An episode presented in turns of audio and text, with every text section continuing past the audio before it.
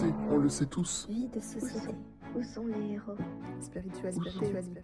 Développement personnel. Où sont Où sont les héros? Où sont les héros?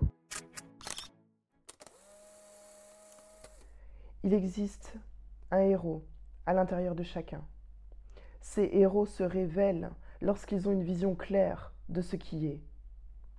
À travers la vie en société, le développement personnel, la spiritualité, je partage ma vision de ce qui est, de comment notre monde fonctionne, de ce qui ne colle pas, afin de permettre de réveiller en chacun des idées qui permettront un jour d'obtenir ce monde parfait que nous souhaitons tous. Je suis une messager et je cherche des héros. On le sait, on le sait tous. Vie de société. Où sont les héros? Spiritualité. Spiritualité. Développement personnel. Où sont Où sont les Où héros sont les héros?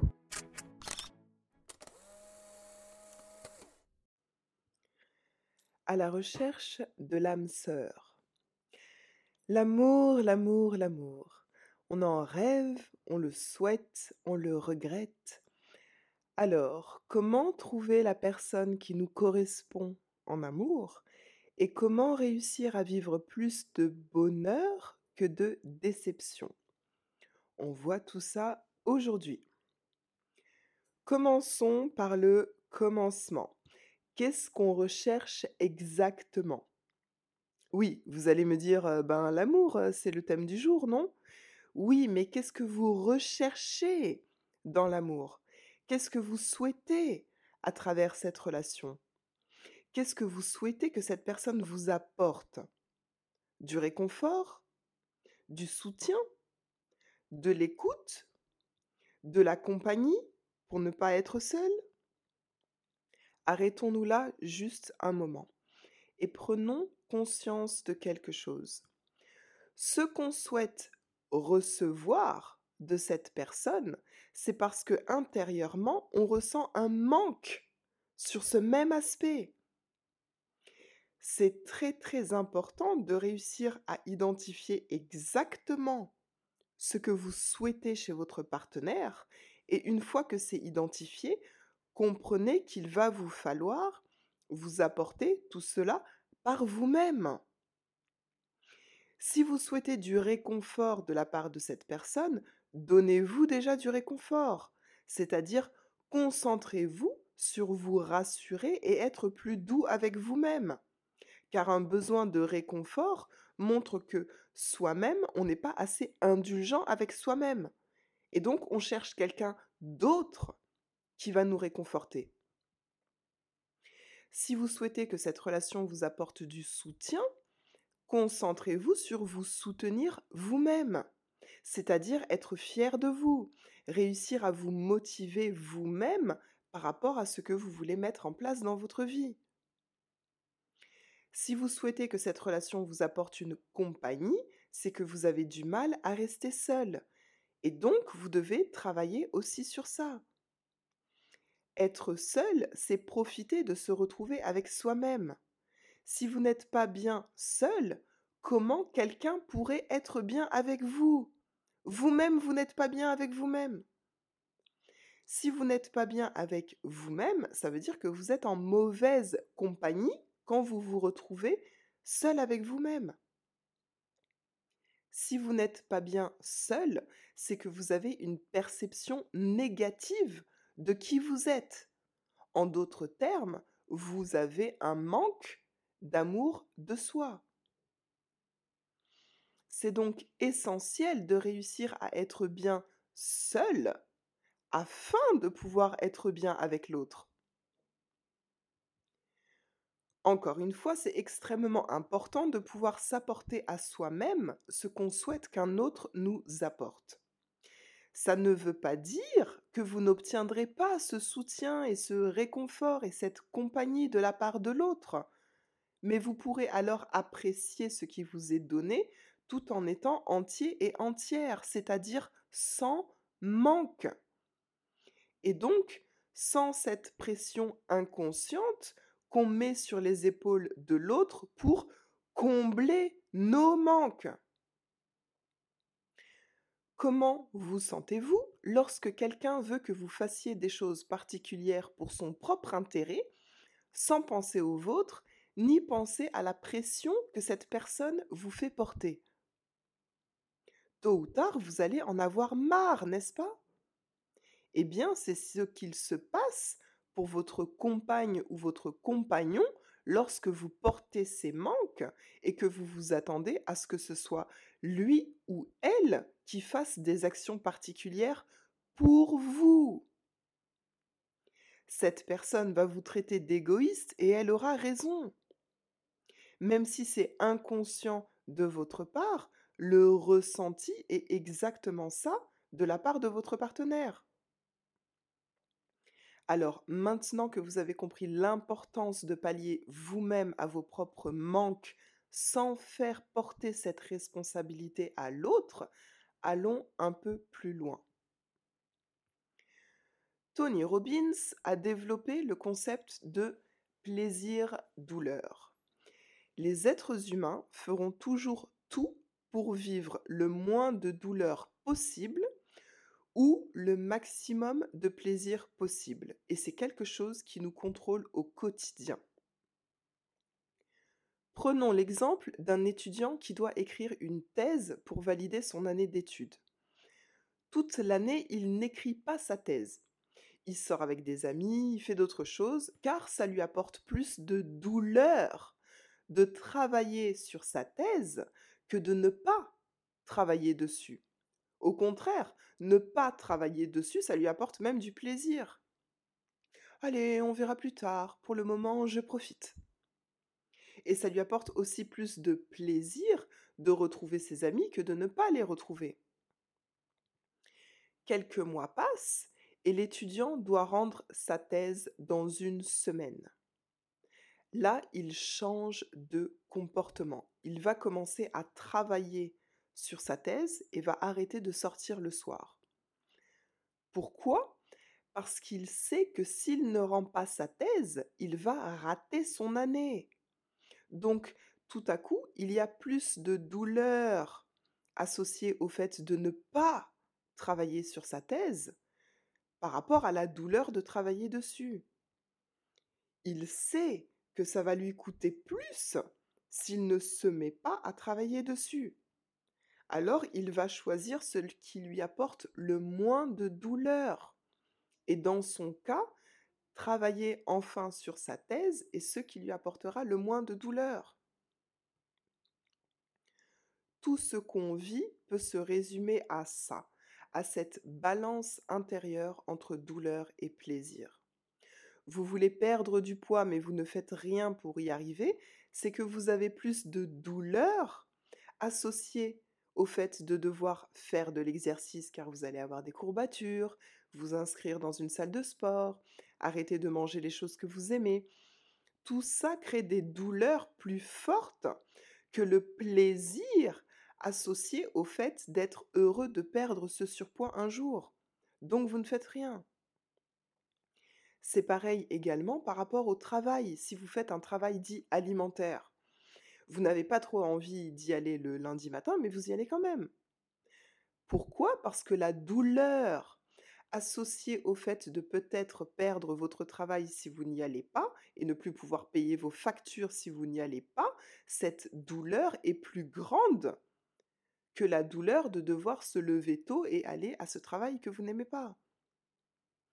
Je suis sûre que ça vous paraît évident, mais comprenez que toute notre vie, la moindre chose dans nos vies en revient à ça. On va faire ce qui nous apporte le moins de douleur ou alors ce qui nous apporte le plus de plaisir. C'est un sujet très intéressant qu'on pourrait creuser aussi sur d'autres aspects, mais revenons à ce sujet de l'amour. Cette métaphore des douleurs et plaisirs sont propres à chacun. C'est le cas aussi pour celles qui sont liées au couple. Elles sont propres à chacun. Et quand il s'agit de votre couple actuel ou votre couple futur, ces douleurs et plaisirs sont grandement liés à ce que vous avez identifié plus tôt. Pardon. Si on repense à votre besoin de réconfort, ce besoin de réconfort vous apporte une douleur quand on la voit du côté du manque intérieur. C'est-à-dire que quand vous avez besoin d'un autre pour obtenir ce réconfort, ça crée de la douleur en vous. Et ce même besoin de réconfort vous apporte aussi du plaisir quand vous le recevez de votre partenaire. Donc, encore une fois, c'est essentiel de comprendre ses propres manques et les combler par soi-même, parce que quand vous avez besoin de quelqu'un d'autre pour combler ces manques, vous aurez plus tendance à accepter des comportements de votre partenaire qui vous font mal, juste parce que votre partenaire vous apporte du réconfort et vous avez, vous avez un gros besoin de réconfort. Si vous avez un fort besoin de ne pas être seul, vous accepterez plus facilement des comportements de votre partenaire qui vous blessent juste parce que sa présence comble ce besoin de compagnie qui est très fort en vous. Sur chacune des raisons pour lesquelles être en couple est important pour vous, c'est essentiel donc de travailler sur soi pour combler ces manques par soi-même, parce que ça va vous permettre de ne plus accepter l'inacceptable. Un partenaire qui ment, ça n'est pas acceptable. Un partenaire infidèle, ça n'est pas acceptable. Pourtant, certains l'acceptent. Pourquoi? Parce que pour eux, la douleur d'être seul est plus forte que la douleur liée à la tromperie ou à un mensonge. Et donc, ils restent. Ils trouvent des excuses. Ils essayent de creuser un peu plus les mensonges. Ils donnent le bénéfice du doute. Mais tout cela ne sont que des excuses pour rester où vous êtes. Si vous essayez de trouver des excuses à un comportement inacceptable, c'est que vous l'acceptez, ce comportement. Et en l'acceptant, vous choisissez de rester dans cette situation. D'autres personnes vont tenter de changer leur partenaire. Et là, je suis désolée, mais ça n'est pas à vous de changer les autres.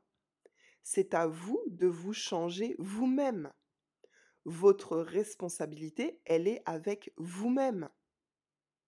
Si vous avez besoin que votre partenaire change, ça n'est plus de l'amour, ça devient du contrôle. Et comme on l'a dit plus tôt, personne n'aime quand les autres essayent de nous contrôler. Il y a aussi des douleurs qui peuvent venir de notre culture, nos traditions les conditionnements sont nombreux sur les femmes. Beaucoup, beaucoup de sociétés donnent tellement d'importance au fait que la femme soit en couple que la douleur d'être seule est d'autant plus forte pour une femme.